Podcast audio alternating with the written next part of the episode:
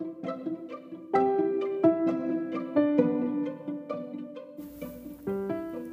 い皆様おはようございます。このラジオでは片付けコンサルタントのまっちゃんが自分の心のワクワクで世界を作るをテーマに片付けシンプルライフ日々の学びについてほぼ毎朝10分ゆるくお話をしていきます。はい皆様おはようございます。えー、最近ですねこのポッドキャストを聞いてあの家事やってますとかこのポッドキャスト聞いてお片付け頑張ってますっていうねあのメッセージをあの LINE 公式とかインスタからいただくことが多くてですねとてもあの嬉しく思っております。はい。ポッドキャストってねすぐなんかこうメッセージを送れる SNS じゃないから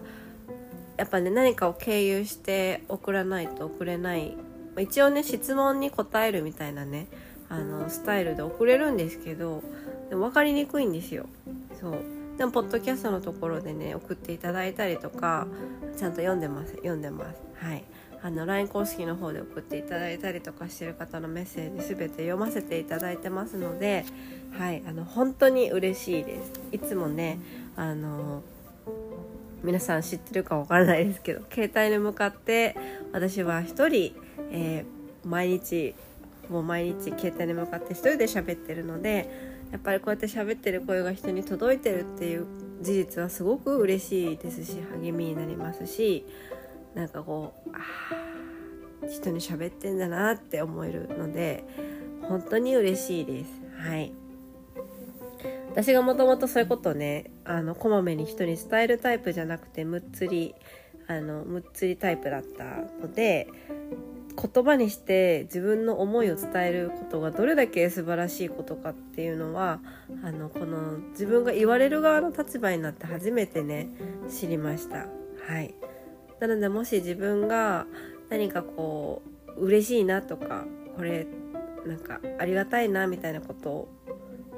こういうこと思ってるみたいなことがあったら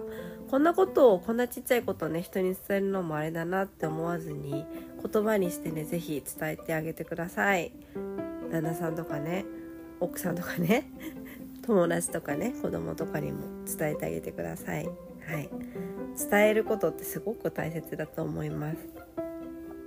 で今日のテーマなんですけれども今日はですね最近最近っていうかね なんか長いこと読んでる本なんですけどちょっと思考の生理学っていうあの私の友人がねそれこそ、えー、断捨離というかあの本をねなんか手放す手放そうかどうかなんか悩んでた時のあの手放した本の中に入ってた「思考の生理学」っていう本があってその友達とやり取りしてた時にねあそんな本あるんだと思ってね私あの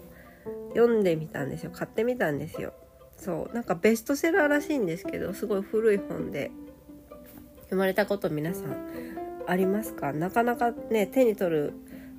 手に取りやすい表紙とかタイトルかって言われたらそうでもないんですけど読んだらねなんかいいいい意味ですごいびっくりしましたね。思考の生理学っていう本なんかそんなタイトルだと学術的なことを書いてるのかと思ったら私誰が書いてるのかいまいちよく分かってなかったんですけど、まあ、偉いおじさんのねなんかエッセイみたいな感じなんですよ。なんか多分頭のいいおじさんの「俺はこうである僕はこうやるんだ」みたいななんか自分その人の個人的なめちゃくちゃ個人的ななんか考えがひたすらつらつらつらつら書かれてるんですよ。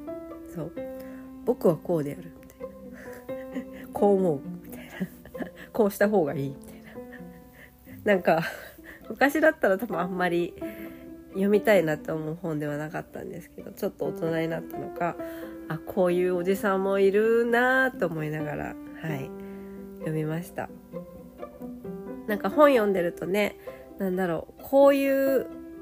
あの論文を集めてこういうエビデンスの結果こういう結果になりましたみたいな本も面白いですけど今回のそのエッセイとかこの間の養老たけさんみたいななんかその人の考えがつらつらつらつらなんか日記みたいに書かれているようなね、まあ、エッセイみたいなエッセイじゃないんですけどなんかエッセイみたいな感じでそういうその人の考えが書かれてるのも、うん、面白いなと思うしなんか自分の意見が正しいか正しくないか置いといて人に伝えるのってあ意味があるんだなってそういうあの本を読むと思いますよね。人に伝える時って自分の意見って合ってんのか間違ってんのかどうなんだろうって思うんですけどこのそれこそこの思考の生理学読んでると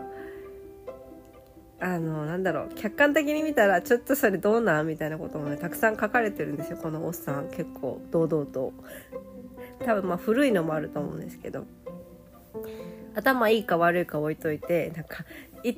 一回パッと読むと「おい!」みたいなこともいっぱい書いてあるんですけどこれベストセラーになってるんだと思ってねすごい面白かったです。はい、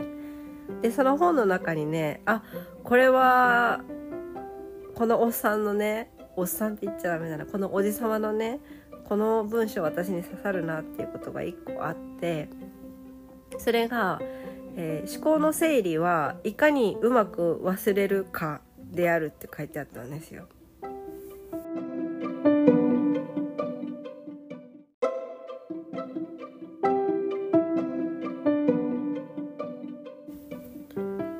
そうであのこの思考の整理はいかにうまく忘れるかっていう言葉なんですけどこれ片付けにおいてもすごくなんだ大切なことでですね片付けでこのジャンルごとに分けたりとか例えば持ち主別にあのしまったりする一番の理由はですねあの、まあ、分かりやすくするっていうのもそうなんですけど自分の記憶力をあの使わないようにするためなんですよね。例えばいつも説明しますけどペンが5本あってペンが5本なんかいろんなところでしまってたとします。でそれのしまってる理由が自分の中で明確ではない。例えば別にあの仕事とかプライベートとかで分けてるわけじゃないとかこう何ですかね。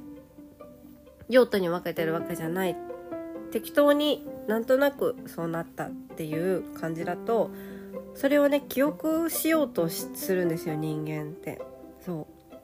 う。そこにルールとか順列とかこう番号とか何かしら振ってないと人は全部丸暗記をしようとするんですね無意識に。そうすると頭のその中のキャパをね使ってしまうんですね。なので片付けのこの収納方法とか収納で何をすごい大事にした方がいいかっていうといかに頭を使わないようにするかいかに そこにキャパを注がないようにするかいかにそれを生活の中で忘れても大丈夫だよって自分が思えるかどうかっていうのがすごく大切なんですね。日常の片付けに頭を使わないようにするんです。思考を使わないようにするんです。いかにだから片付けのことを忘れることができるかっていうのはすごく大切なんですよ。でこれは多分頭の中でもお部屋の中でも一緒なんですよ。一回外にこう出してもいい状態。忘れ去っても自分は大丈夫ってあの無意識に思わないとずっとなんとなく思い出そうとしたりとか例えば一日に何回も何回もそのものとかその行動とかその記憶っていうのを思い出そうとしちゃうんですよね。だから人は多分メモを取ったりとかノートに頭の中の思考を書き出したりとかするんですけど